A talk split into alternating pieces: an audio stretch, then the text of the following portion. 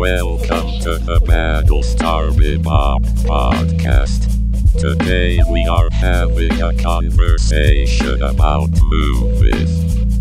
Thank you for joining us. Enjoy the show.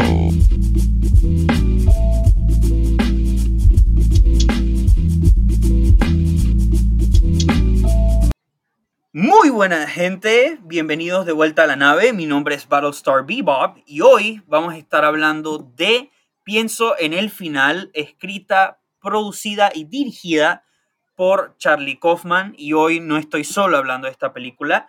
Tenemos aquí de invitado a- al señor, eh, bueno, al señorito, perdón, loco, a Gabriel Chu. Eh, Gabriel, preséntate. ¿Qué tal? ¿Qué tal, gente? Mucho gusto. Espero am, que, que aprecien mis comentarios y que se pueda repetir pronto esta experiencia. La verdad es que Eduardo Battlestar es una persona bastante especial para mí, es un amigo de- del colegio. Y pues hemos Sí, exacto, eh, los juntos. dos. Recuerdo que Gabriel y yo eh, estamos way back.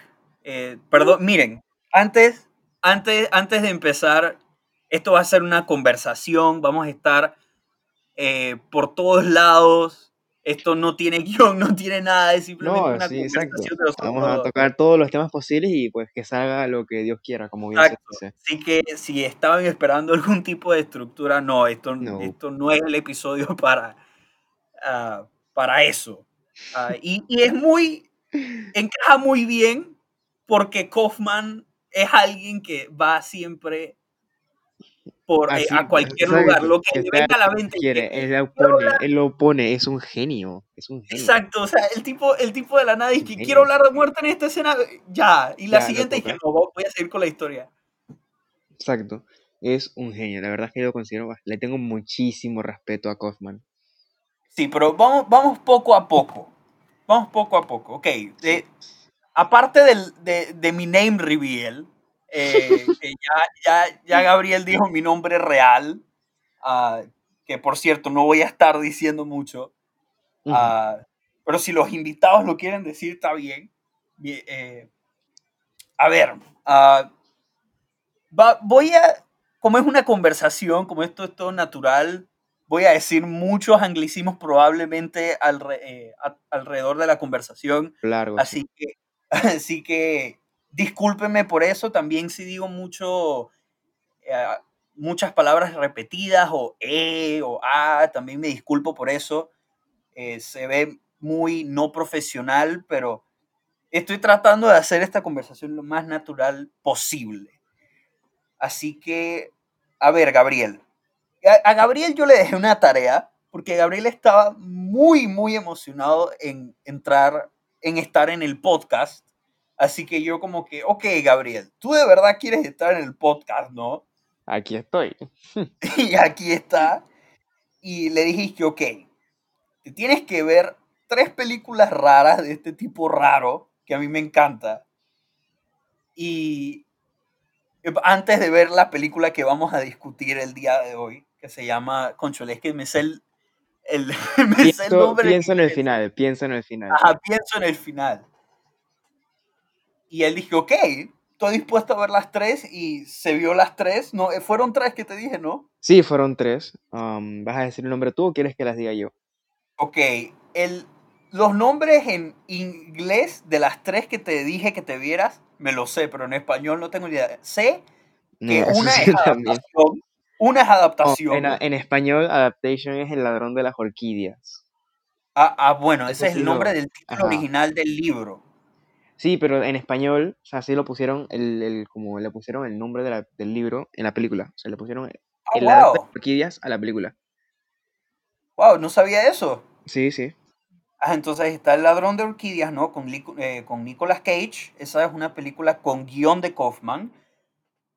Ah, tenemos, te dije, eh, Olvídate de mí. Si, si- si no, si, si- si recuerdo bien, ¿no? Ese es el título de, de la película de, de Kaufman, ¿no? Con, con Steve, Steve, ¿qué era? El que tiene la barba, que es un comediante ahorita. La máscara.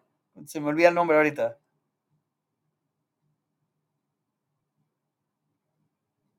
No Jim Carrey. Jim Carrey, Ofi. Ajá. Entonces, Jim, ¿no? Jim, que es Olvídate de mí, ¿no? Estelar, sí. O sea, esa- a- ahora, lo, vam- ahora vamos, a, de- vamos a decir más de esa Vamos a película, tocar, vamos a tocar los temas poco a poco. Sí, vamos a tocarlas todas. Entonces está Ladrón de Orquídeas, Olvídate de mí, y Cinec Dog New York.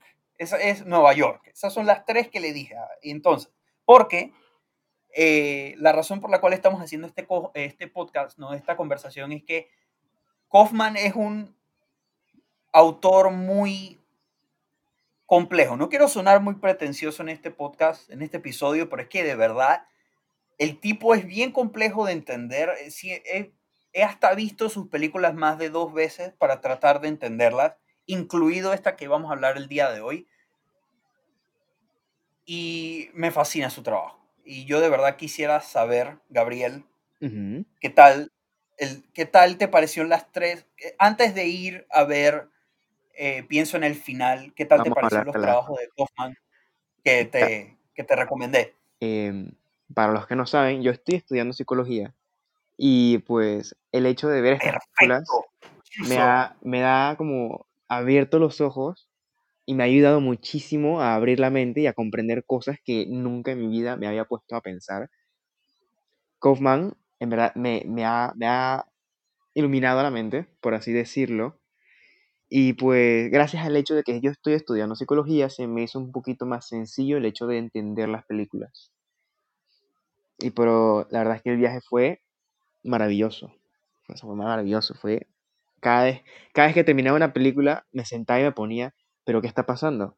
Y una vez que llegas a entenderla, es como boom. O sea, tu cabeza explota de todo lo que estás procesando. Es, es demasiado Exactamente. bestial. Ahora, ahora yo voy a decir cuál fue mi momento de revelación en esta película. Pero cuál, eh, vamos, eh, cuéntanos, ok, antes de, antes de, de ir eh, profundamente con todo esto, Ujú, estamos, eh, eh, vamos a hablar full spoilers Sí, de, alerta, ¿eh? de- Cuidado. Exacto, vamos a hablar full spoilers de, de Pienso en el final. Así que si- para las personas que no han visto Pienso en el final, Y la quieren su- ver, este es el y la quieren ver de verdad, retirada, por favor, y regresan por favor, retírense. Esto va a ser un análisis. Así que, ok. Pero, pero antes de que se vayan, pues me imagino que ya se fueron. Coméntame. La película más compleja de Kaufman, en mi opinión, es Synecdoche. ¿Cómo rayos tú la pudiste entender en una vista? Mira, yo la verdad, yo, me- yo la vi una noche, la vi toda la noche y me levanté el día siguiente, yo sin pensar en la película, más la vi y estaba como, o sea, me quedé todo el día como, como ano- anodadado porque no sabía ni qué estaba pensando, o sea, estaba, estaba, rondando la cabeza todo, todo, todo. Hasta que un día, hasta que llegó como a las 4 de la tarde del día siguiente y me senté. Me puse como, como a, a caminar en mi cuarto, así como manso, manso, manso enfermo. Y yo dije a ver, esto con esto, esto con esto, ¿qué significa la casa quemándose? ¿Qué significa tal cosa? ¿Qué significa tal cosa? Y me puse a analizar todo, todo, todo, todo. Y la verdad es que creo que llegué a una conclusión que no sé si tú la compartes conmigo o no sé si es como la, la versión final que dio Kaufman o la explicación Dila, que le da Dila, Kaufman. Eso es lo que me encanta de Kaufman y de David Lynch. le- no le sé si vi- sabes quién es David Lynch, pero David Lynch es otra historia, pero Podemos, ¿Cuál es- eso lo- cuál es vamos a guardarlo para el siguiente podcast. David Lynch, eso es otra historia. Eh, Eso es otro de cuento. verdad, quisiera hacer un episodio sobre David Lynch, sobre todos los trabajos de David Lynch, pero, Uf. pero dime cuál, cuál tú, qué tú crees, sin spoilers, no de esa película en específico, de qué se trata. Llegué a la- yo llegué a la conclusión. Es que tiene muchas conclusiones, digo.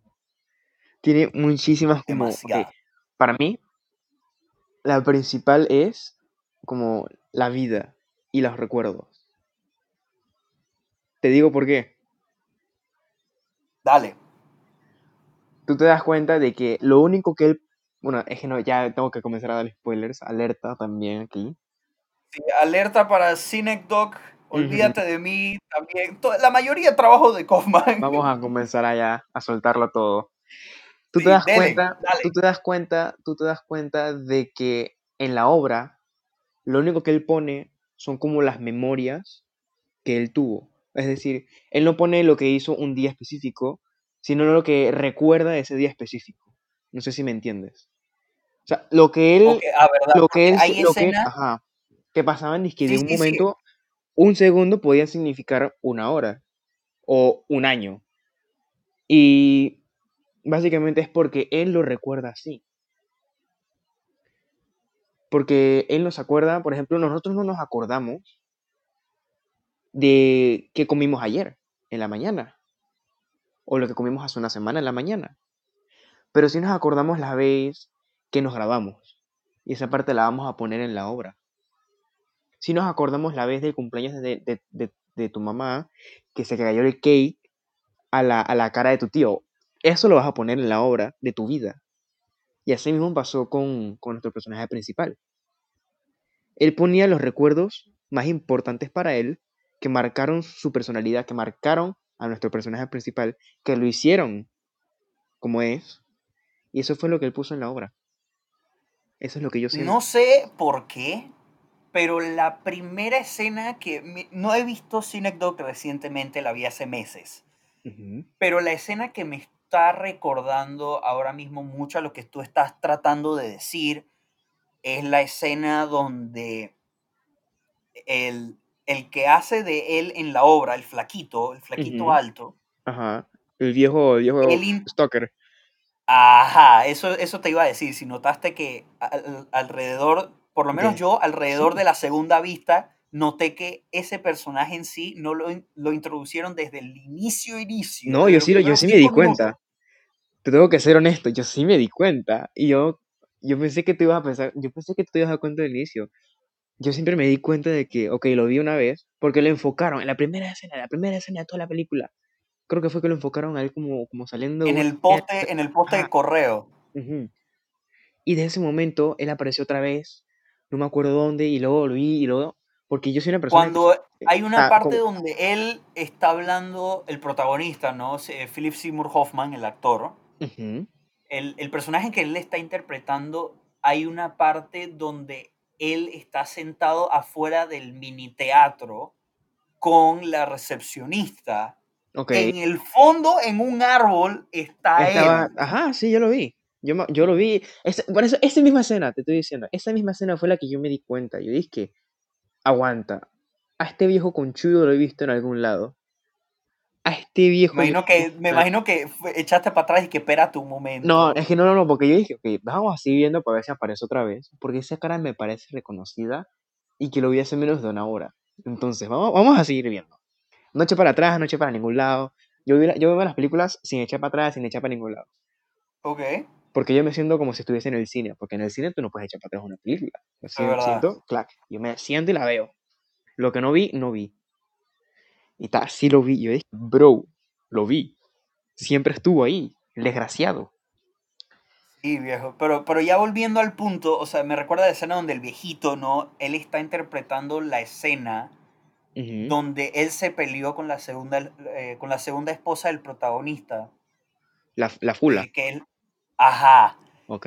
Y viene él y la fula ve la escena, o sea, la, la fula entra en media escena Ujú, y viene y le dice, "Es que así es como tú me, tú me ves, como, como estúpida. ujú. Y, y de repente, obviamente, la man se enoja y se va Y de sí, allí. claro. Sí, sí. Y, o y obviamente ya después de eso creo que a esa esposa en específico no la vemos más. No, Y porque él tiene como tres chicas en esta, en esta pero no, a ella se la La- más. A ella, la pusieron de vieja. A las dos, a la recepcionista y a la, y a la por- actriz. esa- La si, pusieron no, de si vieja mal no también. recuerdo, Ella siguió apareciendo en este la es, obra. el orden es la esposa de él al principio, Ajá, la la que la recepcionista. pintora. La La, pintora. ajá, la pintora, la recepcionista. Después de eso, la segunda esposa que es la actriz y de nuevo la recepcionista, ¿verdad? Ese es el orden, porque la, la recepcionista muere con él Ajá, ahogada en smog. ajá. Sí, ah- ahogada en smog porque su casa, su casa se está Su, incendiando. cama- su casa se está incendiando. Ojo al dato. Su casa se estaba incendiando desde el momento en el que nosotros nos dimos, o sea, desde que, que se comenzó a desarrollar el personaje de ella, fue el momento en el que ella estaba comprando la casa. Es decir, el momento en el que inició como su, su, su momento en la película, como ella, o sea, ella como es, el momento en el que inició fue donde terminó, en la casa. Y ojo al dato, que ella en esa escena en la que se está muriendo, o en la, antes de que se muera, pues, dice como que algo relacionado con que el final está conectado al inicio. Entonces es por eso, ¡Oh! que pasa- ¡Oh! por eso es que yo llego a esa conclusión. Aunque no sé si este es que 100% verídico, sí llego a esa conclusión. Y es teoría, ¿sabes? Como teorías. Sí, pero ya para encarrilarnos un poco, porque estamos hablando buco de Cinecdoc, Es que que de verdad podemos hablar todo el día de esa película. Eh, pero, pero si Cinecdoc está bien, o sea, de verdad respeto tu, tu, tu- ¿cómo se llama? Tu Punto perspectiva, porque al final esto suena un poco pretencioso, pero es verdad, esto es arte. Esto O es. sea, que na- esto es arte, o sea, el cine es un arte, o sea, cualquiera persona no va a ver la misma película al igual que tú, o al igual que Ujú. otra, otra, al igual que otra persona. Entonces, para mí, Cinecdoc es una película que explora lo que es lo que es la muerte. Igual, eh, tú dices que la vida en general, yo pienso que es no, bueno, no la muerte, pero nuestra, exis- nuestra existencia en sí, porque eso es lo que él estaba tratando de hacer. Él estaba tratando de jugar a Dios para tratar de encontrarle propósito, el- para tratar de encontrar el propósito a la vida. De lo que recuerdo, no la he visto desde hace mucho, desde hace meses. Y, y me gusta cómo termina, ¿no? Las películas de Kaufman, depende de cuál estás viendo, terminan, con terminan de la nada. Con un aire diferente. Y es como. Y se acaba así. No hay, no hay una resolución. No, no. No, hay, no tenemos hay- una conclusión de obviamente, todo. mi pero- película favorita de Kaufman sí termina con un final agridulce. Bien concluido. Y, y, ajá, y se nota como, y se nota que es una conclusión, pero las otras de Kaufman es como que se acabó aquí y ya se acabó, chao. ¿Cuál es tu película favorita de Kaufman? ¿Cuál es la tuya primero? Yo quisiera saber. Cinecdoche. Tengo que decir Cinecdoche. Oh, Cinecdoche, ok, ok. Es que esa película me, me- o sea, como, como futuro psicólogo, esa película me va a ver mucho los ojos. Muchísimo, muchísimo, muchísimo. Ok, Cinecdoche es mi, yo tengo un ranking. Eh, Cinecdoche es mi tercera película favorita de él. Ok. es muy complicada y te deja fregadísimo eh, cuando, eh, cuando ya la terminas de ver. Te deja súper, súper fregado. Sí, la verdad es que se siente muy cansona, es muy cansona y muy larga. Hay, mira, mi, peli- mi segunda película favorita de todos los tiempos, y aquí me imagino que mucha gente va a estar y que, ay, Dios mío, este tipo eh, nerdeándose. Mi segunda película favorita de todos los tiempos es, el, es Neon Genesis Evangelion, el final de Evangelion. Ok. Y esa película es cansante. O sea, la primera mitad es este blast de acción total. Y la segunda mitad es esta cosa filosófica que te destruye prácticamente. Y me gusta, y me gusta la película porque esas dos mitades se sienten cohesivas. O sea, ninguna se siente que no tiene el mismo tono. Las dos partes tienen el mismo tono, aunque una tenga más acción, no más explosiones que otra. El punto es que me gustan esas películas que se sientan canzonas mientras ejecutes, o mientras tengas un balance. En, Sí. en este caso, eh, Evangelion sí tiene ese balance. Que te muestren lo mejor de los dos por ahí. Exacto. Eh, y es más llevadera la, la película. Ahora con... eh, eso es en pocas palabras por qué amo esa película. Yo puedo hablar también por horas de lo tanto que adoro esa película y la serie de Neon Genesis Evangelion en general. Pero mi película favorita de Kaufman, sin lugar a duda, es Olvídate de mí. Jim Carrey, loco, como este perdedor que tiene, al, por fin, ¿no? Al parecer tiene una novia. Y la tiene, y cuando la tiene, ¿no? se quiere olvidar de ella. Y lo que me encanta de esa película, porque para mí esa es una película que llegó a mi vida en un momento muy importante. Yo en ese momento, como que, o sea, tú y yo, eh, o sea, estábamos en la escuela juntos y tú sabes que las, las sin ofender a todas las mujeres del mundo, porque ustedes son increíbles, pero las mujeres de nuestra escuela rechazaban increíblemente horrible. si tú sí, por eso, que, por eso es que yo dejé de, yo dejé de toda esa vaina de la escuela. Yo dejé todo ese, ese disque, amoría, vaina. Yo dejé todo eso, entonces, lo, borré de la escuela. Porque... Entonces yo recuerdo, yo recuerdo que a mí me gustaba esta chica, no voy a decir quién es para no... Respeto, respeto, respeto. Exacto, el respeto. Y me gustaba mucho. Y la man me rechazó Foucault, y eso, eh, perdonen por la palabra sucia, y me, y me, me destrozó, ¿no? Yo, yo he contado esta historia miles de veces a, mil, a, otras, a otras personas. Y justamente en ese momento, ¿no? Cuando estaba bien fregado, encontré eh, encontré Olvídate de mí. Olvídate de mí. Claro, te Yo la veo y yo me digo, este, este soy yo, este es un protagonista que, con el que yo me puedo relacionar, no un inútil, un perdedor que al fin tiene a alguien con quien conectar.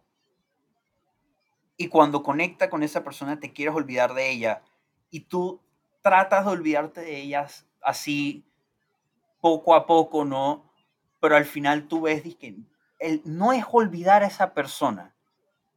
El lloriqueo de, de, entre comillas, olvidar a esa persona viene de, no de eso, sino de tratar de reconocer que esa persona fue alguien importante en tu vida y que no es olvidarla, sino que respetar ese momento. ¿Me entiendes? Sí respetar que tú tuviste ese amorío, eh, que, que tú gustaste de esa persona y ya, seguir adelante. Y, yo siento que eh, el título original, que es Eternal Sunshine, ¿no? que significaría eh, brillo. El resplandor eterno, el resplandor eterno. Resplandor eterno, ajá. Tiene más sentido. Y tiene más sentido porque eso se supone que es, o sea, eso se supone que debería ser tu recuerdo de esa persona, debería ser un resplandor eterno que tú lo ves y tú dices, esto pasó, esto, es, esto pasó, pero ya, ya me moví de allí. y, y, no es solamente por ese recuerdo que amo esa película y por, por, por lo que significa para mí en general. Kaufman bien, porque yo la vi en el contexto de su filmografía después, e, este año, cuando me vi prácticamente toda su filmografía, que son muy pocas películas. Pero cuando la, vi en el contexto... ¿ah? ¿eh? la próxima que me quiero ver es Anomaliza. Esa es la que no estamos contando en este episodio. Esa es la que me quiero ver. Esa la quiero ver. Te las debo. Como no la he visto, no la hablo. Exacto. Eh, entonces, cuando yo la estaba viendo en el contexto de Kaufman, yo no te dije que vieras su primera película que se llama Siendo John Malkovich. Ok. Entonces, yo me vi siendo John Malkovich, después en la eh, adaptación, ¿no? Lo, que sea que se llame en español. Y después me vi Eternal Sunshine, porque así es como va en orden cronológico. Sí. Y cuando me vi Eternal Sunshine, la puedo apreciar mejor porque Kaufman en en adaptación, él pudo encontrar la manera de hablar de él mismo y la manera de hablar de las cosas que él quería decir con sus temas. En, el caso, en este caso, adaptación es una película sobre cómo escribir películas. Entonces, ese es el tema de la película. Eso, se, vuelve un bucle, se vuelve un bucle infinito. Exacto. Y es hermoso, es hermoso. Muy, muy buena adaptación, de verdad. Eh, eh, esa es también además de Eternal Sunshine, esa es una de mis películas favoritas también. Tiene sus problemas, pero me encanta demasiado. Antes de que, antes de que pasemos al siguiente tema, eh, quiero dar como un dato curioso, que cuando me puse a investigar acerca de Eternal Sunshine, cabe decir de que esa película tiene un Oscar. Por mejor ¿Qué? ¿Tiene un Oscar? Yo Así sé que es. adaptación tiene una nominación a mejor guion adaptado. Así es. Eh, Eternal Sunshine, déjame buscar rapidito, te lo confirmo. Dale. Según lo que entiendo, esa película Por mientras yo voy 2005, terminando mi rant. eh, bueno, mi rant para terminarlo. casi que es. ¿Ah? Estoy casi seguro de Bueno, mi que es. rant. Mira, sí. Tiene premio al mejor Oscar de guion original y un montón de premios de guion original. Es decir, Kaufman se sacó ¡Wow! y lo puso en la mesa. Como Wow, es, por- es porque e- es que en ese momento era el mejor trabajo de él porque era el trabajo que combinaba el estilo personal de él, no de hablar de él mismo, con temas que no son sobre él mismo, pero que él quería hablar. Ok. Entonces, y lo hace consistente, y lo hace en una historia que no es complicada, es lo más simple del mundo, y Bueno, eso de par de simple, eso de simple, hay que decirle que si yo la veo con otra persona, la persona me va a hacer muchísimas preguntas de la película. Yo creo que es más, e- en comparación con las otras, yo siento que es la más esta, digerible. ah, claro, o sea, sigue siendo medio complicado de entender porque es Kaufman, pero de entre las de Kaufman, tengo que decir que esta fue la que más fácil se pudo digerir. Exacto. Entonces, pero eh, por, por eso es que para mí es la mejor, es la más digerible, es la que tiene lo, la- o sea, es la digerible con si a empezar, si van a con empezar buena a, actuación. si van a empezar con una película de Kaufman, empiecen con esta, para que vayan como empezando, ¿no? Que se vayan metiendo en la, en la guilla, como bien se dice. Para mí ese es el perfecto starting point también, Ujú, porque si no es, de nuevo, como ya hemos dicho, no es muy complicado, pero es complicadito por ahí, ujú. Es pero al Kaufman, mismo tiempo es te da Kaufman, pero risa. bien leve, ajá. O sea, que no Exacto. olvidemos de que Jim Carrey es el estelar, ¿sabes? Humor no va a faltar con Jim Carrey. Exacto. Pero sí, eh, eh, para terminar mi rant, que no lo terminé, eh, bueno, yo creo que ya lo terminé. Sí, adoro Eternal Sunshine. Entonces ya, que nos estamos demorando mucho, por cierto, ya hablando Sí. de todos los trabajos, creo que voy a tener que retitular esto. Eh, No, no va a ser solamente Bueno, Kaufman, Kaufman en en general. Kaufman en grande. Ok, ya, ahora sí. Vamos a hablar a lo que de, venimos. A lo que exacto, venimos. su nueva película. Dun, dun, Pienso dun. en el final. Eh, eh, se llama así, ¿no? Ya, ya se Sí, sí. No, sí, sí. Lastimosamente se llama así. Lastimosamente en español se llama así. Te iba a decir un chiste. Bueno, un dato curioso, lo que sea. Odio las traducciones, algunas traducciones de títulos en español para películas. Hay un- mi película favorita de terror de la década pasada, Hereditary. El título en español es dizque El Esa legado del diablo.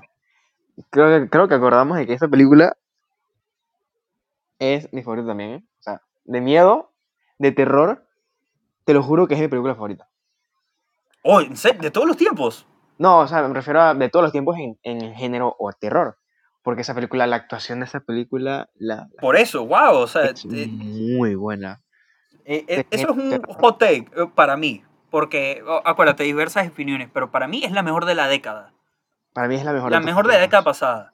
Es mejor de todos los tiempos de, de, de terror. No encuentro otra mejor. Bueno, yo, para mí Ya hay, muchas que mí. están arriba de esa. Está El Resplandor de Kubrick, Mm. obviamente, Un clásico. y, y. Alien, Alien de Ridley Scott. E- Esas dos, sí, para mí sí son mis favoritas del género, pero Hereditary, o sea, yo me acuerdo que yo vi Hereditary un 31 de octubre a la, a la 1 de la mañana. Dios mío, nunca hagan eso, señores, por favor. no hagan eso. El No hagan masoquismo, eso. el masoquismo que se note. Sí, entonces la vi, ¿no? Y yo recuerdo que me quedé con la boca abierta, pero, pero ya para, para- para- al punto. El título es el, en español es El legado del diablo. ¿Qué sentido tiene ver la película?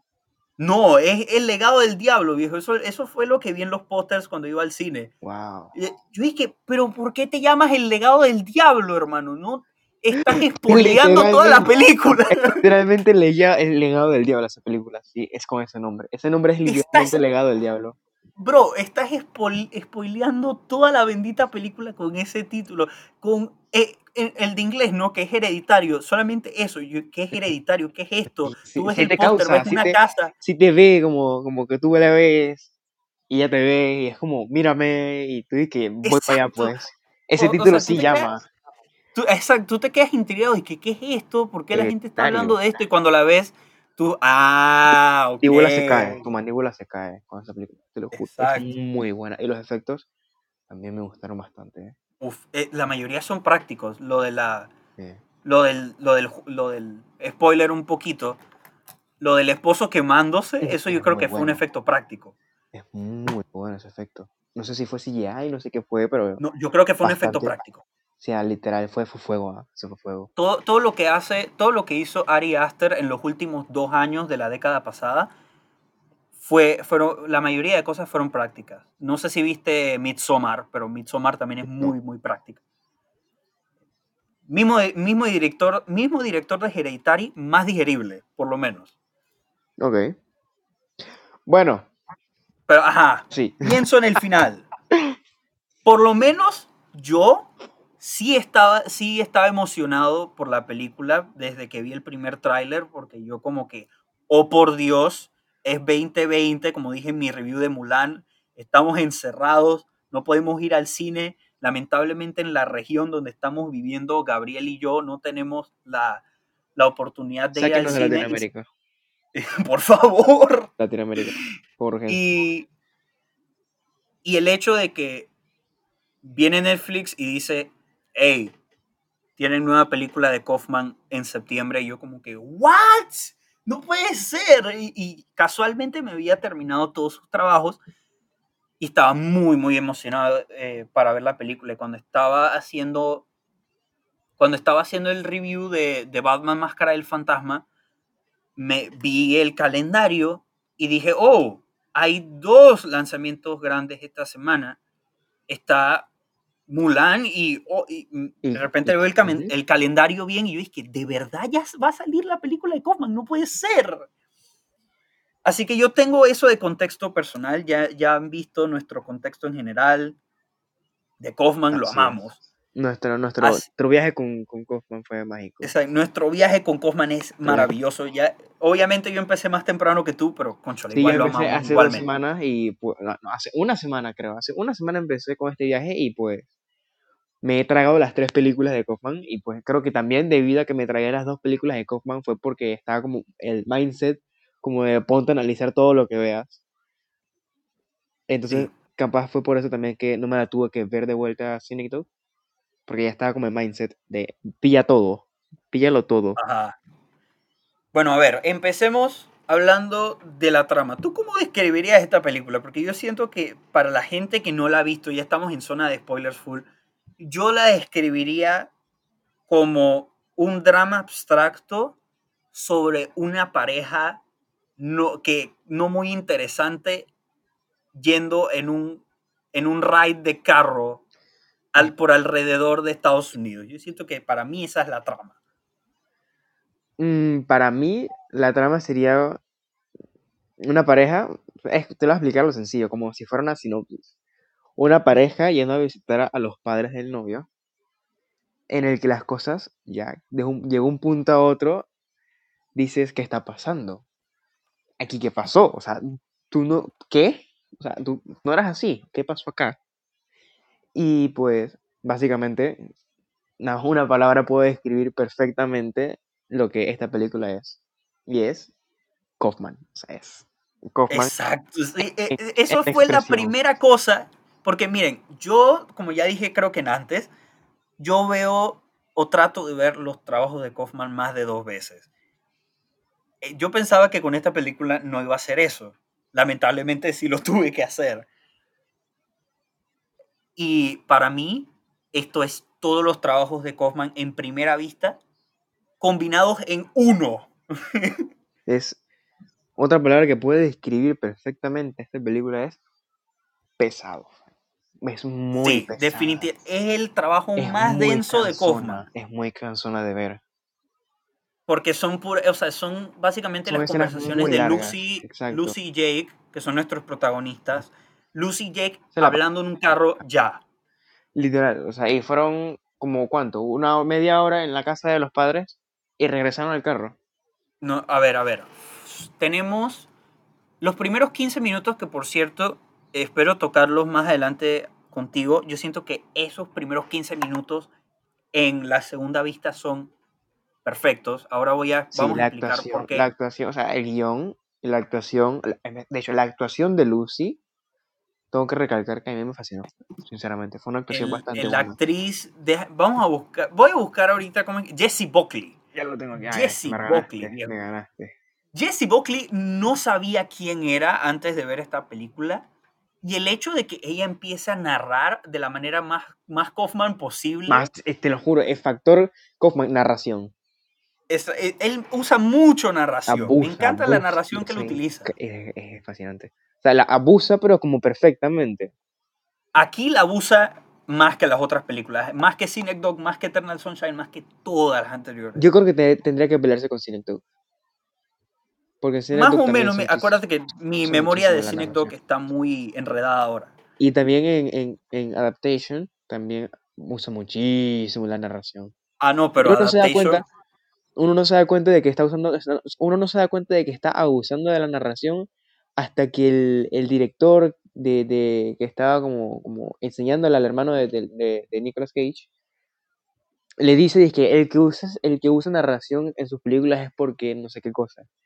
Y, y desde ese momento es que tú te das cuenta de que está matando muchísimo la narración, es un genio. Me- tú- mira, si tú te das cuenta, y eso es lo que me encanta de Adaptation, es que apenas que él dice eso, la narración se va por los últimos 30 minutos de la Lo película. lo abusa, como que lo recalca, es como, que es como la advertencia, de que después aquí ya yo voy a comenzar a hacer narración de, de, de aquí para adelante.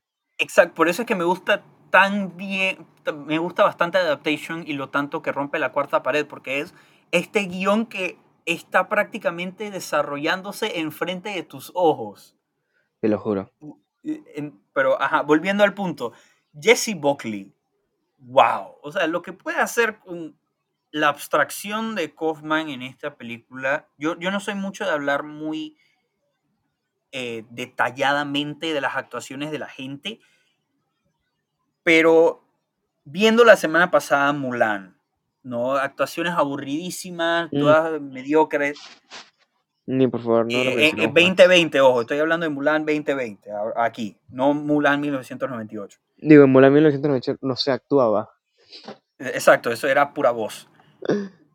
Eh, pero, ajá, entonces viniendo esta semana a ver a Jesse Buckley, me fue como que al fin estoy en casa, estoy al fin viendo una actuación que merece por lo menos un premio indie por ahí.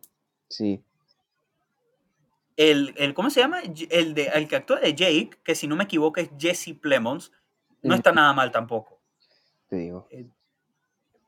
Pero, ajá, eh, vol- volviendo al punto. ¿Aquí vas a decir? No, que sí, Jesse, Jesse Plemons, efectivamente. Se llama Jake. Sí, el- yo- Jake, exacto. Pero, a ver, eh, ese, las primeras vistas de Kaufman para mí son algo muy especial. Vamos, y yo voy, vamos a ir primero con eso, nuestros pensamientos de primera vista y después ya los pensamientos de segunda vista y ya empezamos a desglosar las cosas. ¿Cómo te fue con la primera vista de esta película, Gabriel? Bueno, eh, Battlestar, tengo que confesar de que no tengo una segunda vista de la película. Exacto, yo lo dije antes, solo la viste una vez. Ujú, Y la verdad es que em, sí le debería dar, sí le tuvo que haber dado una segunda. Pero hace como tres horas me puse a pensar, preparándome para el podcast, me puse como a, a trabajar con lo que tengo. Y luego me, hasta agarré el, el- el Netflix y me puse a ver como por, o sea, agarré la barrita y me puse a ver como la película así que en cámara rápida porque me dio mucha flojera. Por clips. Ajá, es porque es muy pesada y no quería ver la película otra vez. Dos horas quince, por favor. Es muy bestia. No, no, o sea, no, no por el tiempo, sino por la cantidad de procesamiento y de, y de, y de, y de mind, mind blown que te da la película. Es, La no, vi es que el lo mind blown, el mind blown no viene, perdón por interrumpirte, pero es que el mind blown no viene hasta los últimos 30 minutos. Mm, yo siento que el mind blow no viene hasta que de verdad te sientas a analizar la película. Porque tú lo puedes ver y tú te puedes rendir fácilmente y decir, no entendí nada, esta película es mala. Eso es lo que estoy viendo en el Rotten cualquier, cualquier persona te va a decir eso. Una persona que, que no se sienta a analizar la película te va a decir, esa película es mala. Porque Eso es lo- eso fue lo que viene- que necesitan. Eso fue lo que vi en el Rotten Tomatoes. E- Esta película va a ser muy difícil de recomendar a aquellas personas que, que no se sientan a ver una película y a verla bien. Más Eh, simple ponte- la vista. Un padre, ¿no? Un padre de familia dice, hey, quiero sentarme a ver esta película con Claro. para relajarme. Se va a dormir. Seamos honestos. Sí. Pues sí. Se va a dormir totalmente y no la va a entender para nada porque estos tipos están hablando en un carro, porque No. esta man está bajando las escaleras mil veces. Ah, Por- ¿Qué, qué es esto? Y, y- y cuando ves el Rotten Tomatoes, tiene sentido. Es la Claro. película de Kaufman que tiene el peor rating. O sea, es que 30 y, 30 y Sí, yo pico de por no ciento en, ser. en audiencia. Yo no puede ser. Yo está, de hecho, yo lo vi, yo lo investigué. Y te, estaba a punto de decirte que en serio quieres ver esta película. O sea, estás viendo los ratings que tiene. O sea, mucho no vamos a poder hablar. Y entonces me puse a verla y después me arrepentí. Me arrepentí de, de verte como, como, de pensar en que de verdad voy a ver esta vaina. De verdad que la película, o sea, es mejor de lo que dicen. Es mejor de lo que dicen. No sé Eh, qué en, en el sentido de Rotten Tomatoes, porque no sé no yo por lo menos, yo formo parte de, de- o sea, yo uso mucho Twitter, yo no sé si tú lo usas, pero yo... Ahora tengo muerto. Lo tengo muerto. Eh, yo en Twitter, yo hablo, es mucho en inglés, yo navego esa parte de la internet es en inglés. Y yo formo parte, se podría decir que formo parte de la comunidad de film Twitter. Entonces allí discuten Kaufman como locos. Entonces obviamente cuando salió la película todo el mundo, es increíble, es increíble, es increíble. Y yo veo los reviews Ah, pato, en Letterboxd y yo veo, es increíble, es increíble, es increíble. Y yo dije, ¿dónde, ¿dónde está eso en Rotten Tomatoes? Para igualar. Digo, son como dos, dos caras de la moneda. Porque estás viendo la- las personas que, por ejemplo, el Rotten Tomatoes, vamos a pensar de que en Rotten Tomatoes se, se analizan las películas de una sentada. O sea, es una, es una, es una franquicia casi ya. Y pues en la página en la que tuviste las reseñas de que es increíble, son personas que de verdad se sientan a ver la película y dicen, ok, esta película tengo que ver aquí, acá y acá, qué conecta con qué, qué significa esto, y se sientan a analizar la película. Rotten Tomatoes son, son críticos que se sientan a ver la película y están acostumbrados a películas con una trama simple y fácil de entender. No, acuérdate que el 33 viene de la audiencia. El, el score de crítica es eh, Certified Fresh, que eso sería dizque, lo mejor de lo mejor, Ajá. con 83, 84%. O sea, Mm, ok, está fresh. Entonces me estoy equivocando, Rotten Tomatoes lo respeto. Eh, eh, por, eso, por eso me quedé como extraño, porque si el, si el score de la película en cuanto a crítica está bien, el de la audiencia, por lo menos con la gente de Film Twitter, debe igualarse un poco, pero totalmente lo entiendo y, y como ya dijimos, son las dos caras Dos de la caras de la moneda. exacto. Eh, así que esta, definitivamente, si vieron esta película, sabrán que no es difícil de procesar y, no es, y es difícil de ver en sí. Yo me recuerdo que en la primera vista, cuando ellos ya están de noche, yo, yo me estaba empezando a aburrir. ¿qué? ¿Por qué estoy viendo esto ya? En la segunda vista sí un poco más llevadero, eh, porque ya sabes cómo termina y ya sabes que por qué están en la noche no manejando en el carro, pero... Pero, o sea, no que va. de- yo siento que si lo hubieran, si Kaufman hubiera cortado un poco del diálogo en esa escena Sí. de la noche, sido la manera en la que fluye la película hubiera sido mucho mejor. calidad. Porque de verdad que se sintió. Es que no voy a cansar de, no voy a cansar de repetirlo. Es muy pesada la escena, la segunda escena del carro. O sea, literalmente son como tres, tres, tres estados, como tres como fases. Primer viaje, que desde ese momento ya te dan como advirtiendo de que va a estar pesada la película. Fueron como, creo que los contamos, yo la estaba viendo con unos amigos. Y pues contamos como que fueron como 15, 10 minutos de puro diálogo en la ida del carro. Y es como, oye, ¿hasta cuándo vamos a ver el man en el carro, ¿sabes? La man recetó un poema. Este, ese, mira, se se lo voy a decir desde ahora a cualquiera persona, ay, perdón, a cualquier persona que esté viendo esto, no vean esta película con amigos. Yo, yo de verdad, ¿por, por qué la, la viste con amigos? Porque era más accesible para ti. O porque querías reunirte con Mm, ellos. mm, sí, creo que porque era- no la quería ver solo, no la quería ver solo, porque necesitaba opinión de terceros. Mm, Entonces, y la verdad es que, bueno, mis amigos con los que lo vi sí, sí, se sentaron a, analizarlo conmigo y sí llegamos a conclusiones. Y también creo que fue eso una de las razones por la que no tuve que darme una, una, una segunda vez. Porque la primera vez me Ah. a sentarme con mis amigos y que, ok, vamos a conectar eh, K, K, K. O sea, vamos a conectar por qué la Q se conecta con la Z. Y así nos comenzamos a, a hablar, llegamos a bastantes conclusiones de significados que vamos a hablar después. Sí, va- vamos a ver, ok, vamos a empezar con los primeros 15 minutos en esa primera vista. En esa primera vista, vamos a hablar en general de la primera vista. O sea, yo, por lo menos yo, el conserje era mi personaje favorito. ¿Por qué? yo decía, ¿por qué no hay más conserje? Porque el conserje no es el centro de esta película. Eh, porque de verdad, esos primeros 15 minutos, la manera en la que cortan Lucy, a, a Lucy y Jake hablando en el carro, con el conserje lavando pisos en lavando pisos en, En la escuela. en la escuela no tiene sentido. Tú, tú estás como que, ¿por qué están mostrando este conserje? Sí. Y yo al mismo tiempo estaba como que, ok, esto me gusta porque eh, a primera vista, ¿no? Esto es Kaufman, más o menos mostrando una fase de la humanidad, o, o- exacto, una fase de la humanidad que él siempre muestra, que es la- el punto de vista de un, de un outcast, de un outsider, ¿no? Ujú. Perdonen por el anglicismo, búscalo en internet qué significa. Eh, entonces, ¿Estás en clase? yo veo, veo eso, ¿no? ¿Estás tarea?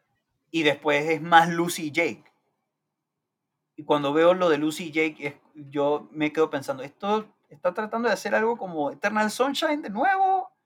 Porque al final del día, ojo, no lo hemos dicho todavía, pero esto es una adaptación de un libro, al igual que Adaptation. Eh, perdón, adaptación. Entonces, es un libro escrito por Ian Reid, si no me equivoco. Ya, ya ni me acuerdo el nombre del autor del libro original. El punto es que, o sea, yo me quedaba, ¿por qué no hay, por no hay más conserje? ¿Por qué no hay más, eh, por qué no hay más Lucy y Jake? Perdón, ¿por qué Lucy y Jake son el enfoque? Cuando la veo de nuevo hoy, me doy cuenta, Lucy y Jake no son el enfoque.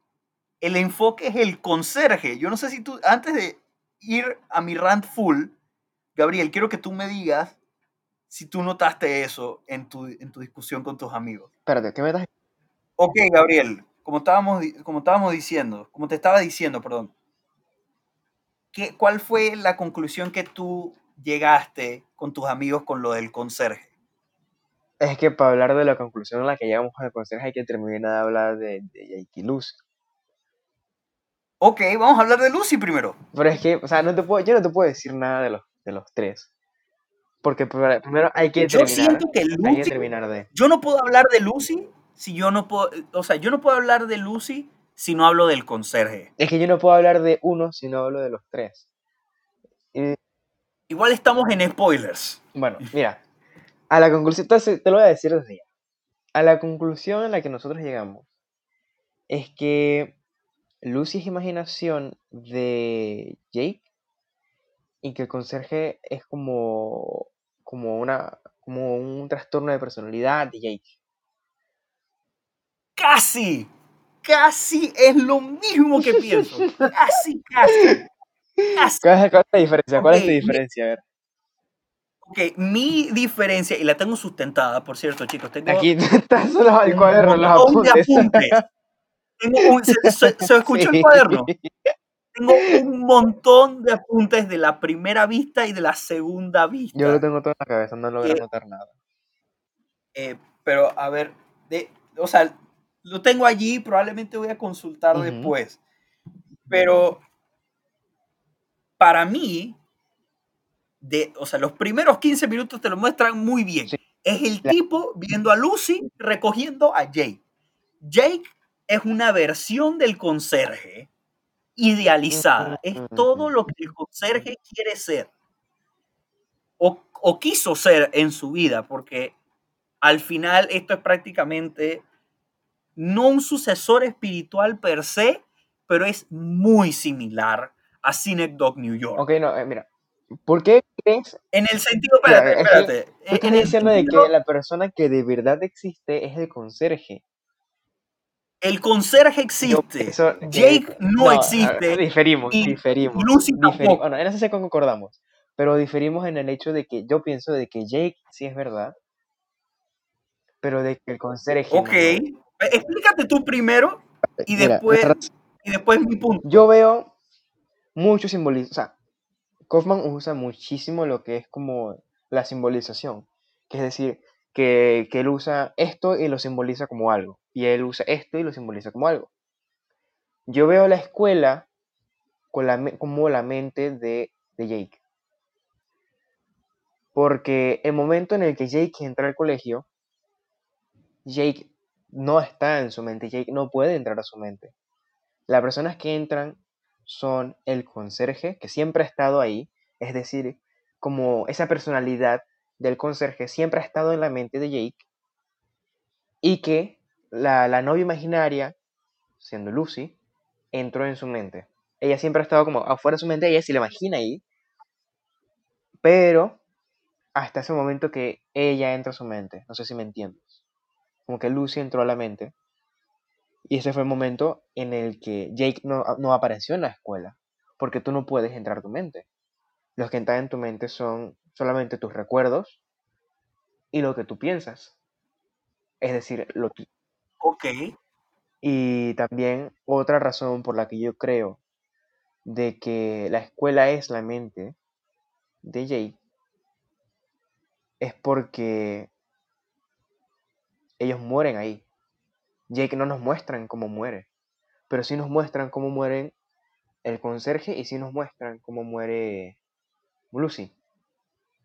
No sé si me entiendes. No nos muestran cómo muere Lucy, though. Sí, se entiende, se Nos entiende. muestran- Se entiende de que Lucy muere.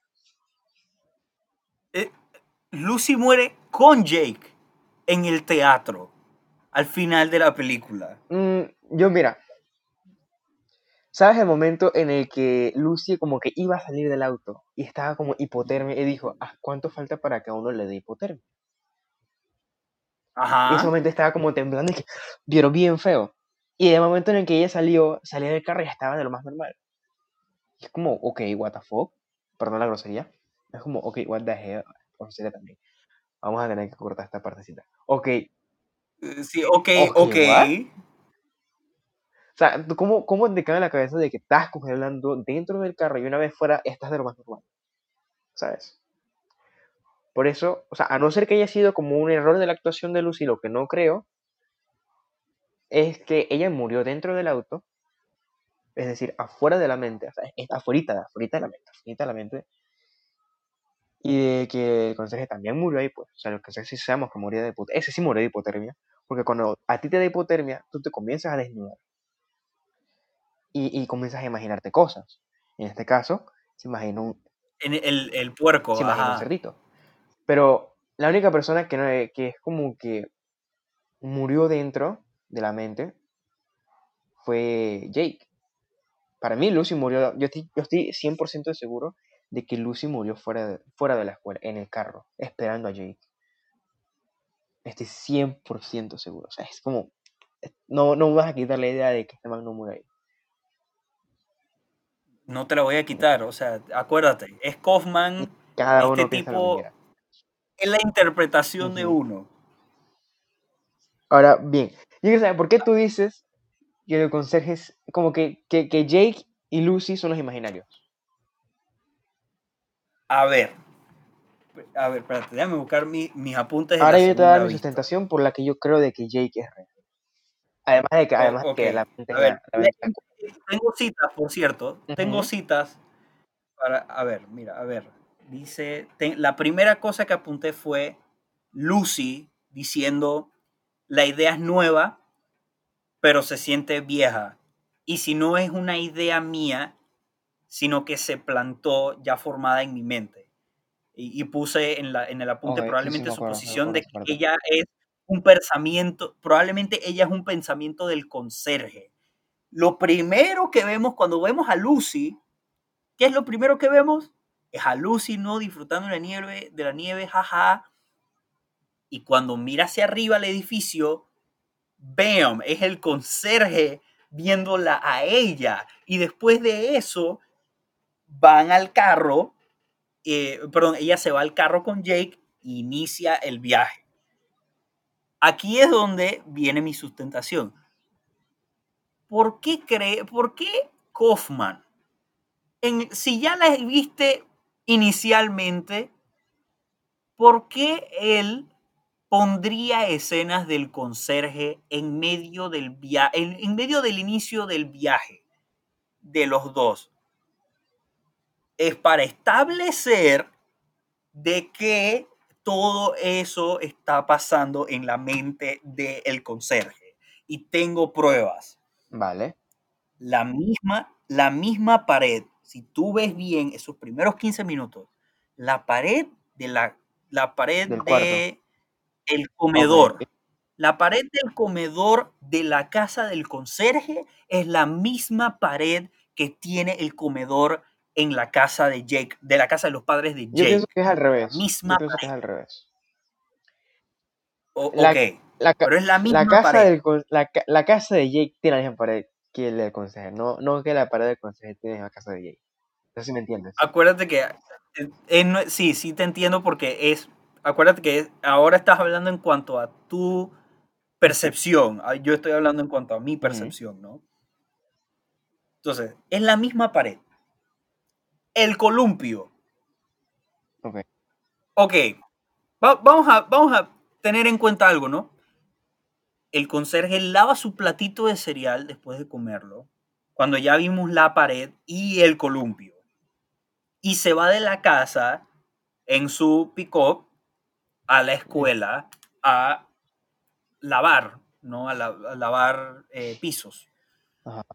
Entonces, cuando él viene a lavar pisos, hay dos cosas que nos establecen, que es Tulsi Town, que por cierto, quiero que exista, por favor, alguien haga que exista un Tulsi Town, lo necesito en mi vida, Eh, no quiero Dairy Queen, quiero Tulsi Por favor. Town, por, Por favor. favor. Eh, de verdad, o sea, el tamaño más grande de un Blizzard en Dairy Queen es el tamaño mediano en Tulsi Town. lo ¿Tuviste lo juro, gigante que era el bro. Blizzard de Tulsi Town? era eso, hermano. Ese era un ataque al corazón en forma de dulce. Literal. Pero ya, quitando Tulsi Town, ¿no? Y regresando al punto, porque de verdad adoro Tulsi Town esta película.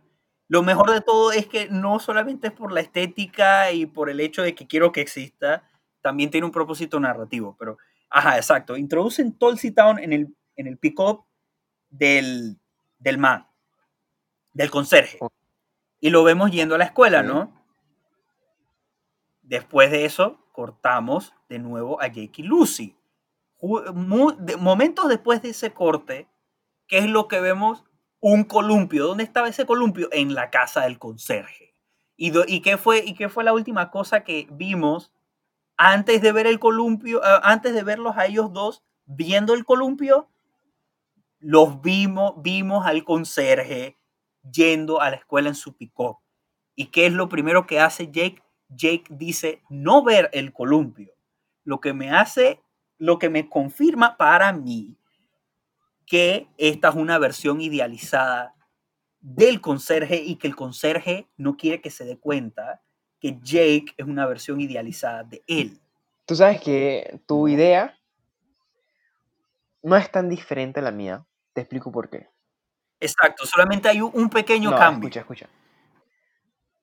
Em, al yo pensar de que Jake tiene un problema de desorden mental, de, de trastorno de personalidad, por los padres, ajá, ¿no? es- adquirido, es es heredado, em, Jake y el conserje al final O sea, no es que Jake, no es que Jake sea imaginación del conserje o de que el conserje es imaginación de Jake, sino que como son la misma persona, no hay como una personalidad eh, dominante, ¿me entiendes? No hay como un Jake original o no hay como, o sea, el cuerpo es simplemente el cuerpo que comparte dos conciencias.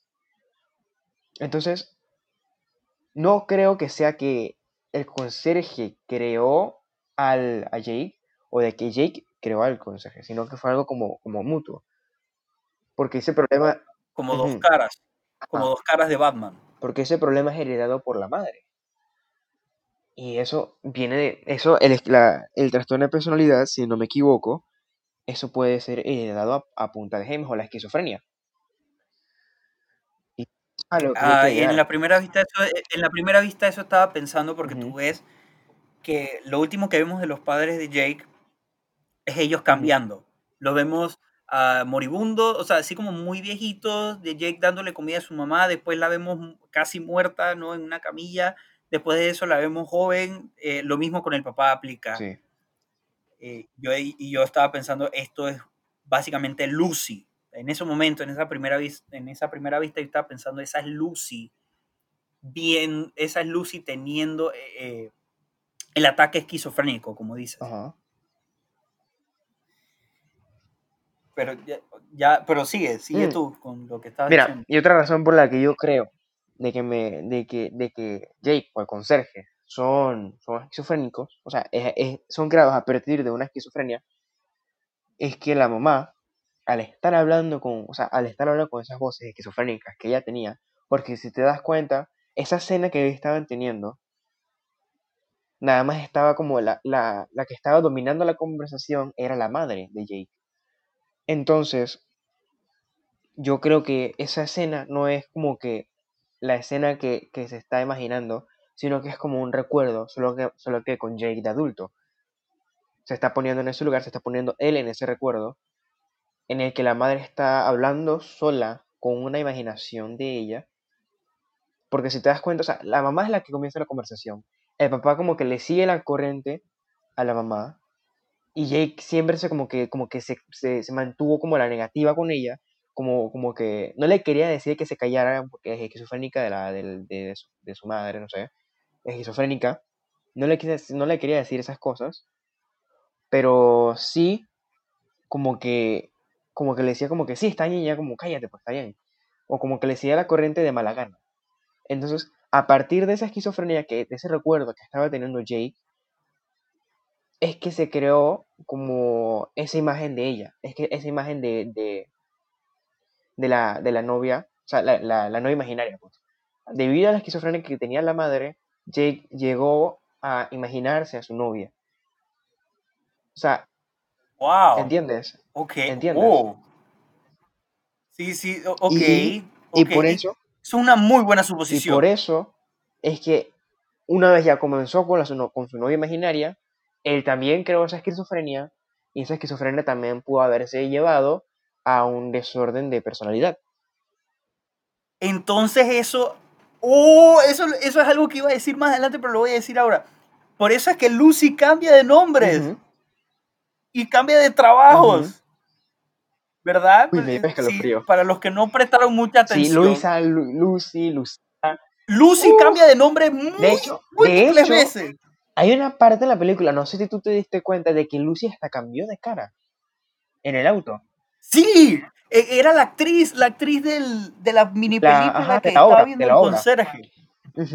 Y si te das cuenta, las personas que estaban en, el, en, el, en, la, en la tiendita del, del lado del Dairy Queen son las, son las mismas personas que estaban en la obra. Las dos muchachas y la, y la niña de la, de la, del sarampión en la mano.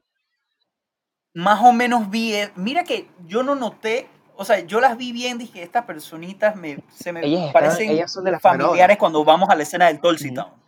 Ellas son de la obra. Pero no. ¿De, de qué? De, Oklahoma, la que él mencionó. O sea, se supone que es Oklahoma. Creo que sí. Vaya, güey. Tengo, que ver esa obra. Ahora que me recuerdas, tengo que verla ahora. También porque, pues, I am a, I am a theater kid. Y pues me gusta mucho lo, lo que sea el teatro. Y. Mencionó que montón, sí, Y de hecho, me sorprendió que no haya mencionado a Hamilton, siento como la, la, la, la, obra como, como referencia de estos tiempos. Cuando antes eran Los Miserables, pues ahora es Hamilton. Seguro, seguro es Kaufman, dice que "Ey, esta, esta obra está... Exacto. Bueno, dijo el Rey León, Ah, sí. yo- pero seguro que no quería meter más cosas de Disney ahí, Sí, ¿me sí. entiendes? Y mira, te explico otra cosa. ¿Tú sabes por qué Jake no quería que como que lo vieran? Y por la razón por la que yo creo que es como que Jake más dominante que el conserje. Por eso es que yo digo que Jake es como la persona como original y no el conserje.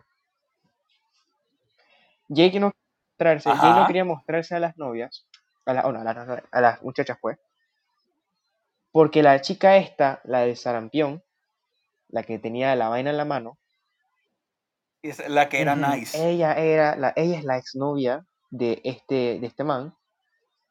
Y debido a su condición, ella lo dejó a él. Y por eso él se tuvo también que crear esa imagen de la novia imaginaria. Y, y la Y por persona. eso le pide a, a- y por eso le pide a Lucy que vaya a Claro. buscar el Burr. ¡Oh! Y tú decías que ver la película no- con amigos no servía. Las películas así se sirven más verlas con amigos porque tú las hablas. Y una vez tú las hablas, es como que se te, se- hay una- cuando hablas las cosas, se te aclaran más. Es por eso que yo la vi con amigos.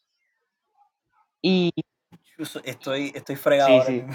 y eh, ¿qué más te puedo decir? ¿Qué, más, qué, qué otra conclusión sacamos entre nosotros ese- esa noche? Nos quedamos como hasta las 2 de la mañana concluyendo, sacando suposiciones. A ver, eh, me- hay una, antes de continuar, hay una pequeña broma que dice la, la chica esta, la, la, la que tú dices que es la ex ¿Mm? de, de. Jake. Ella, hay una broma muy buena porque, como dijimos en antes, Tul- Tulsi Town es un Dairy Queen, pero que no es un Dairy Queen. Y ella dice que hay una tormenta afuera, un burr aquí.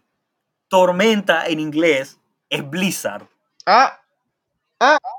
Hay un blizzard afuera y aquí hay un burr. Por- Porque ella dentro del Tulsi Town está haciendo el burr, que es el blizzard de, de Tulsi Town. Mira, hablando, de, hablando del De- Tulsi Town, ¿qué tú crees que sea? Así vamos a, vamos a hablar del Tulsi Town en, en- en cuanto al contexto ¿Qué- qué- narrativo. ¿Qué, qué significa ese olor como de, como de, como de? Mira, lo que he escuchado de mi familia es que el barnizado o sea, Ay, es, es, un, es un olor fuerte. Me imagino que por eso lo dijo. Pues, pa- me imagino que tenía cuerpo. Lo que yo entendí fue que la man tenía cuerpos en la parte de atrás del Tulsi. Town. Quizás ideas, an- qui- quizás otras luces. eh, Vale.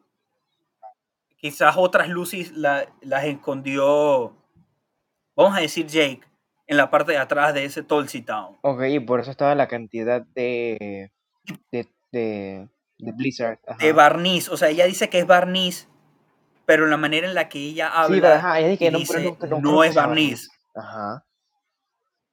eh, bien, o sea, yo, bien, o sea, es como que, y también le dice a ella es que no sigas Exacto. adelante. Por favor, no sigas adelante.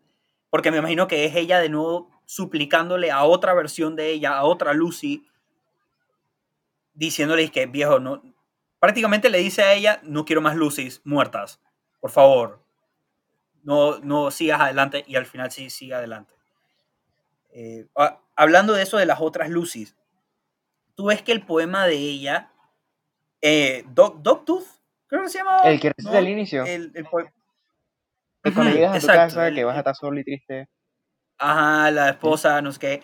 Dogtooth, siento yo que es un poema que otra Lucy leyó. Claro.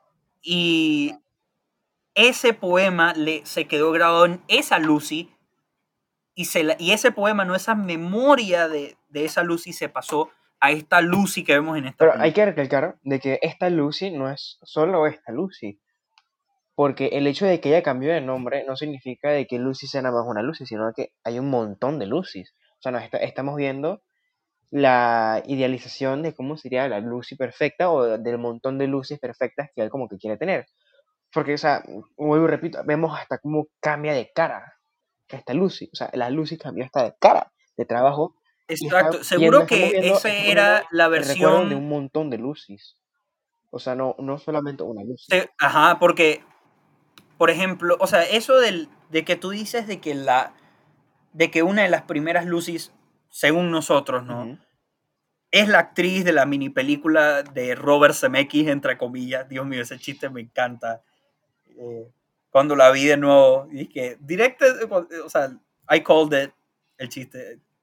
Demasiado divertido ese chiste, los muy pocos que hay en esta película, pero la actriz, esa yo siento que puede ser la proto, proto Lucy. Porque tú sabes que uno tiene como crushes con gente, ¿no? Y esos crushes con gente a veces pueden ser de que famosos, ¿no? Acuérdate que tú eres el que está estudiando psicología, no yo. Y probablemente, lo siento si se escucha la lluvia en el fondo, probablemente si, si alguien no quiere tener esa idea de la novia perfecta, ¿qué es lo primero que va a buscar? Es a una actriz que se ve bonita. ¿Cómo está eso sustentado? Jake diciendo, la gente se ve más bonita en la televisión en media, en media charla Sí. con Lucy. Con esta Lucy nueva. Cuando la Lucy vieja acaba de aparecer hace unos pocos momentos. O después de eso. Sí, la verdad, no, pero tiene sentido, tiene sentido. Creamos una imagen basada en el estereotipo de belleza que en el que nosotros creamos. Y es, como dice Jake, en la televisión, donde basamos nuestro estereotipo. Entonces, puede ser, puede ser bastante, bastante creíble. Es bastante creíble tu, tu, tu teoría. Por, ella es la proto Lucy. Ujú, va- Para dejarlo claro. La proto Lucy. La, pues, sí, Nueva eh, la primera Lucy, Ajá. pues. Lucy Prime, no sé cómo Lucy decirlo. Prime. Sí, Hay, hay series que ponen ese término, viejo. Lucy Prime. Bueno, ¿qué otro tema quieres tocar? ¿Quieres hablar del? Eh, ah, que- queremos tocar más el Tulsi Town porque yo, Es que el- porque yo siento que ya exploramos mucho el Sí. Tulsi Town. Por eso. Es que el Tulsi Town, yo nomás entiendo de que es como eh, la- la- el cementerio de las luces. Y que en este, en este momento está de servicio en las dos fulas y está la primera, la proto Lucy, como le podemos decir, la Lucy Prime, que es la que está de servicio. Y El epílogo no lo hemos discutido, epílogo. que es básicamente el baile junto con el conserje muriendo. Y Jake dando su musical. Si lo nota, o sea, ya lo mencionamos antes de que Jake habla obviamente de Oklahoma, Rey León, eh, Fan- eh, Fantasma en la Mm, sí. Ópera. ¿no? Él lo dice en el inicio, de que a él, él le encanta el teatro. Y al final, qué casualidad, ¿no? Eh, Los últimos eh, 15, 20 minutos de la película son este festival de baile y expresión artística Oye, con cabe, cabe canto, decir todo. que ese baile, o sea, yo no sé mucho de baile, pero ese baile fue muy bonito. O sea, a mí me fascinó. A mí me gustó. Mira que yo estoy, estaba viendo demasiado bien esos actores. Y ojo, para la gente que, ajá, de que vemos otra Lucy en esa escena. No sé si te das cuenta. otra, sí, otro Lucy y, Y otro otro Jake. Abre la puerta para, para hablar que, de si de verdad, más allá de esta película, hay más versiones de Jakes o más versiones Exacto. de, de No, nos dejan, con- nos dejan con la duda, nos dejan con y es- ¿Existen más? Pero yo creo que no. Porque pero- fíjate que Yo siento que fue, eh, o sea, sí está la puerta para hablar de eso, pero yo siento que fue más como, hey, vamos a prácticamente resumir la película en este baile mientras la concluimos. Literal. Entonces, eso es parte de por qué amo ese baile. La segunda parte es para la gente que ve YouTube en inglés. Les recomiendo que vayan a ver el canal eh, Sideways. Es un muy, te lo recomiendo también a ti, Gabriel. Es un canal que habla mucho de música y de composición. Y hay algo, hay algo que, que Sideways dice en, en un video ensayo de uno de los que tiene de Disney, no tengo ni idea, pero en uno de sus videos él dice, hay una regla en musicales. si no puedes, o sea, la manera en la que puedes explicar los sentimientos de un personaje puede ser de dos maneras. Bailando. Una es cantando. Y si canto no es suficiente emoción para, para lo que se supone que tiene que tener esa escena, baile. Y, es, y eso, esa ética que habla Sideways en ese video, La aplica. está perfectamente La aplicada en, esa, en ese epílogo con el baile.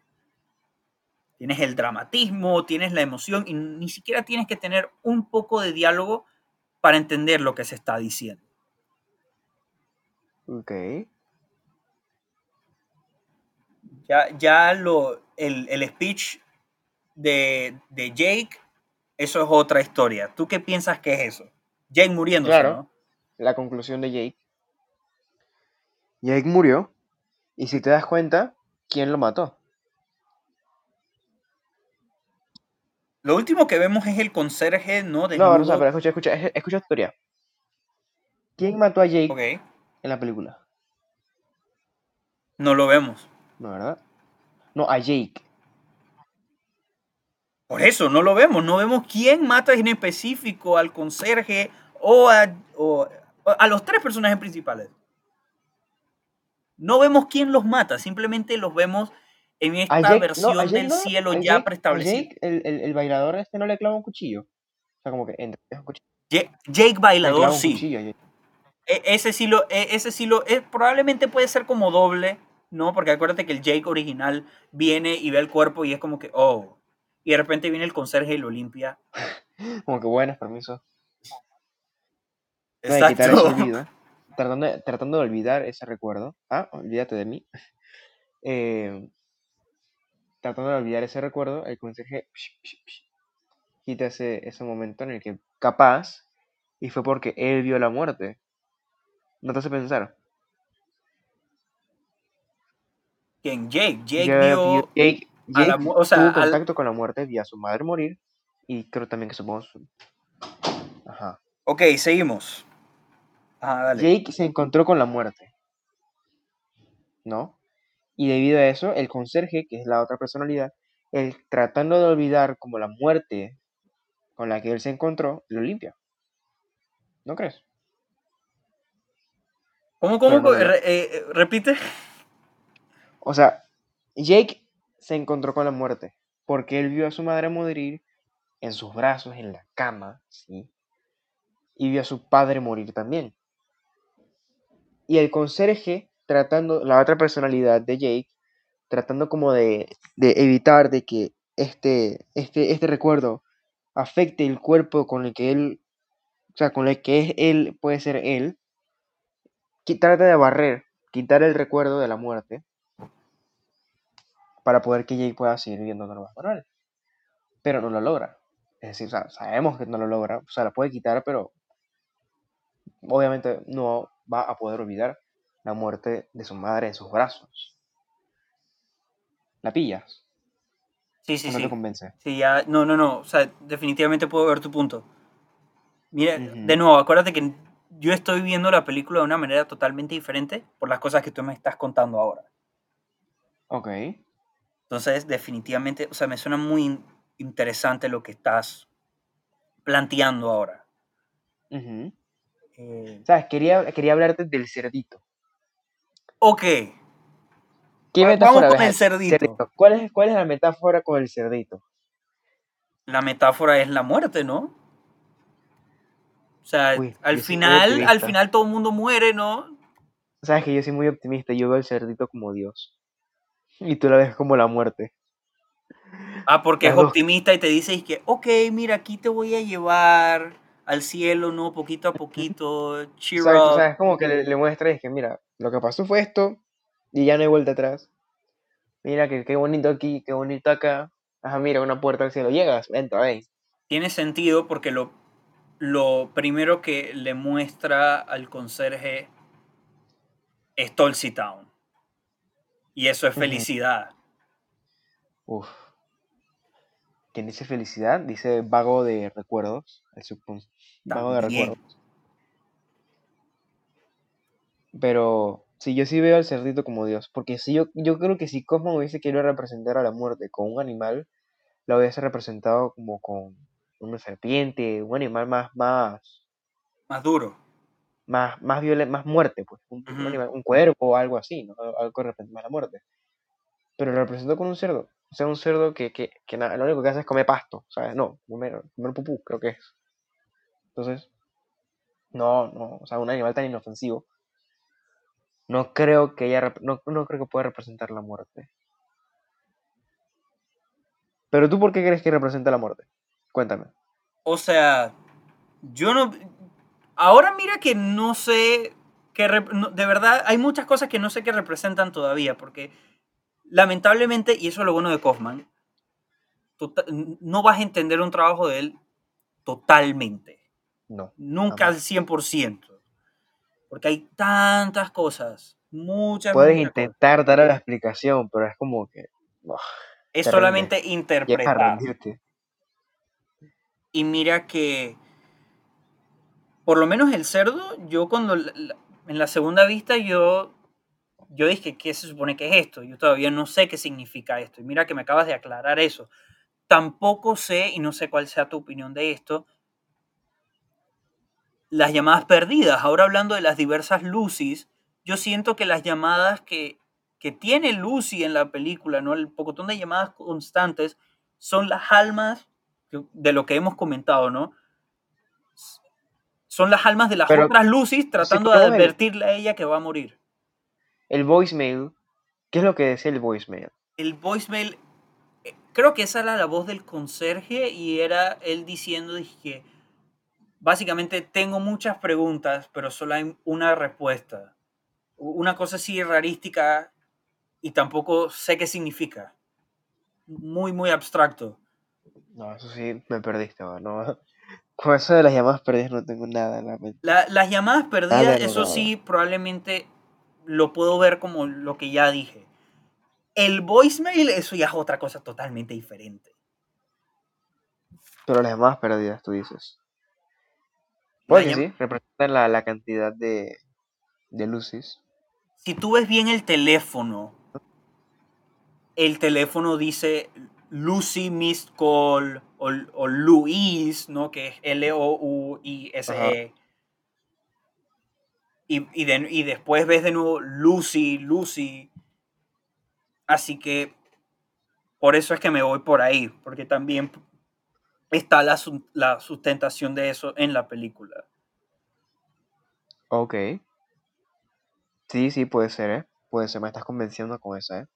Porque, ah, de nuevo, o sea, es solamente todo eso que estamos hablando aquí, chicos, es nuestra perspectiva de las cosas. Claro, si ustedes tienen algún otro punto de vista, ya saben, pueden contactar con Battlestar en Instagram y les comparten sus teorías. Sí, pero no, totalmente normal.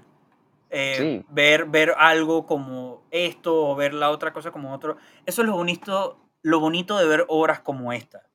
Y por eso Ujú. es que quería conversar contigo, porque de verdad, este es el tipo de cosas que no puedes hacer. Por lo menos yo, yo no puedo hablar por 20 minutos seguidos de esto. Tengo que hablar con alguien de esto.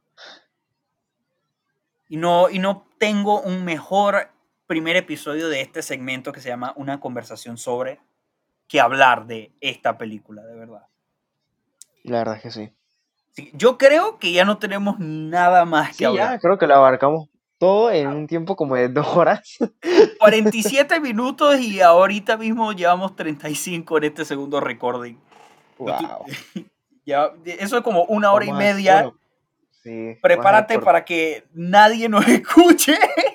puro. Ah, te, te- te lo juro, yo ya estaba pensando, este va a pues- ser el episodio. Perdonen para las personas que están escuchando, pero hasta este punto, si están escuchando este punto, hasta este punto, de verdad, gracias. gracias. Pero verdad, este, este es el episodio que va a tener menos reproducciones, sin lugar a duda. Eso. Esto, esto, esto va a ser literalmente lo que es la película. Muy pesado. Muy pesado, exacto, porque estamos muy, muy all over the place, viejo. Los a- la, gente va, la gente va a venir después de ver la película y va a decir otra vez la conversación. ¿Qué? Tuve conversación de esto. conversación de una hora y pico. Ay. Pero, ok, a ver. Pero bueno, Para mí, como ya lo mencioné, el único problema que tengo con la película es la manera en la que se mueve.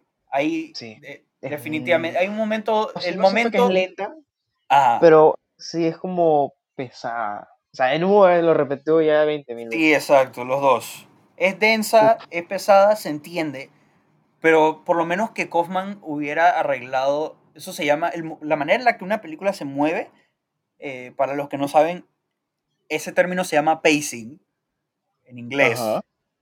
Si Kaufman hubiera tratado de hallar una solución al pacing y de tratar de ponerlo pesado pero llevadero, como en Synecdoche, Ujú. esta película hubiera sido hu- hubiera sido hasta mejor probablemente Sí. que Synecdoche.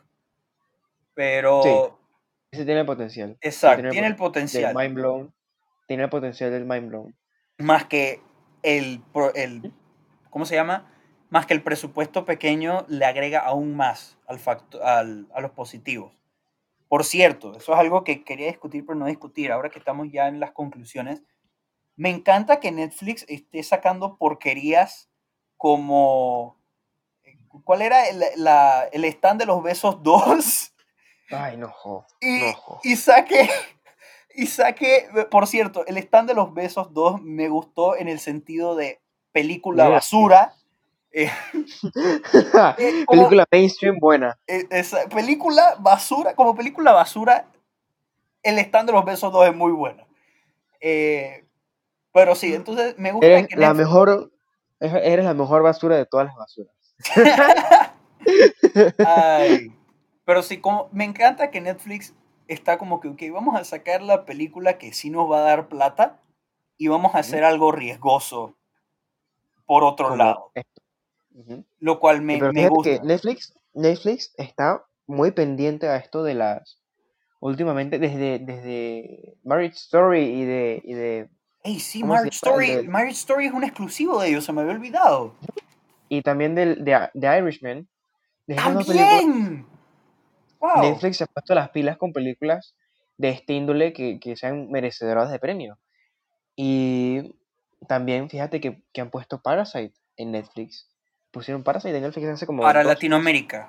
Eh, sol- sí, solamente para Latinoamérica. Wow. Pero, pero sí, o sea, en, en cuanto a los proyectos originales, nada que sea así que transferido. Me encanta ese balance porque, por ejemplo, este año tenemos, de Netflix ha estado bastante, bastante consistente este año, sacando ya sea shows o, o películas. Y en películas Y ojo, cancelando buenos shows.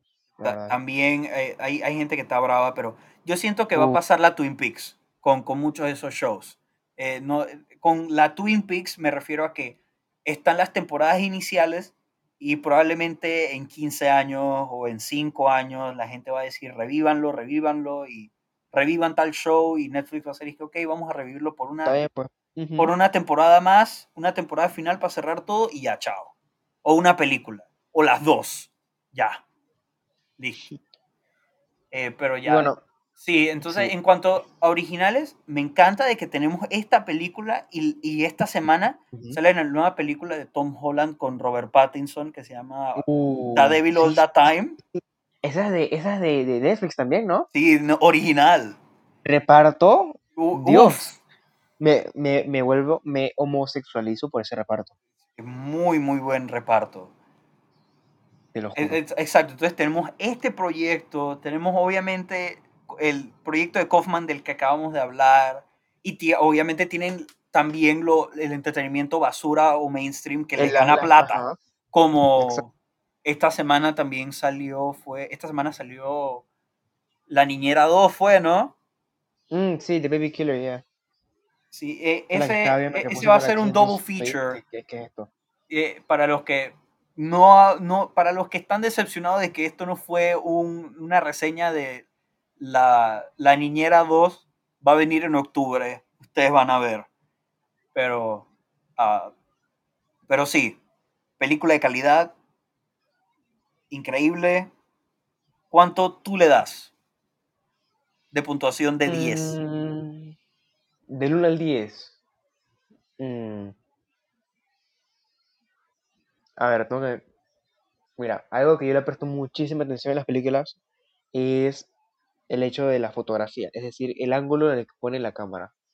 Ok. Y la verdad es que este fue, no, no ha sido la mejor tampoco. Kaufman tam- me ha dado cuenta de que no se enfoca muchísimo en eso de la Es que también la relación de aspecto cambió en esta película. Cambió de una relación de aspecto de 16 por 9, que es la panorámica, a una relación de aspecto eh, 4 por 3 Sí, la chiquita, la que es como delgadita. de cua- cuadrado. Bueno, Ajá.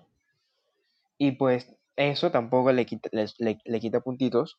Eh, la actuación de un solo personaje que también destaca, le suma ahí algo. Eh, la trama bastante eh, simple, pero es que o sea, como tramas simples, pero muy complejas de entender. Ujú. Y pues eso se nota muchísimo en esta película. Eh, le doy un 7, un 7 de 10. Ok, yo siento que para mí es mucho más alto que eso. Ya que, como, ya lo hablé en muchas partes de esta conversación, la edición me parece algo que mucha gente debería estar notando en películas. Los Y esta, y esta película hace una edición, Dios mío, que es wow, es la, la mejor edición del año, sin duda alguna. De nuevo, el pacing puede mejorar. Y lo complejo de Kaufman no le quito muchos puntos, pero sí me hubiera gustado, porque me gusta que Kaufman vaya a lo ultra complejo. Que te ponga a pensar. Exacto, pero hazme algo como adaptation. Para mí, la película de. Kaufman, para analizarla full, así que tratar de unir Como el punto piezas. medio, como el punto medio. Exacto, el punto Está medio ahí. entre la narrativa y tratar de unir todas las piezas de lo que trata de decir bajo la superficie es adaptation. Adaptation. Pero porque después si ya nos vamos muy muy muy digerible, tenemos Eternal Sunshine. Exacto. Así que pues, si quieres algo más complejo, bueno, tenemos eh, es Synecdoche. esto. Ajá. Y luego tenemos esto. O sea, esta Ajá. película que se llama. Pero en mi opinión, en la relación de aspectos sí me gustó. Yo amo ese, esa relación de aspectos. Ah, me, me gusta cuando la, los directores la ponen como un como parte de, de su decisión artística.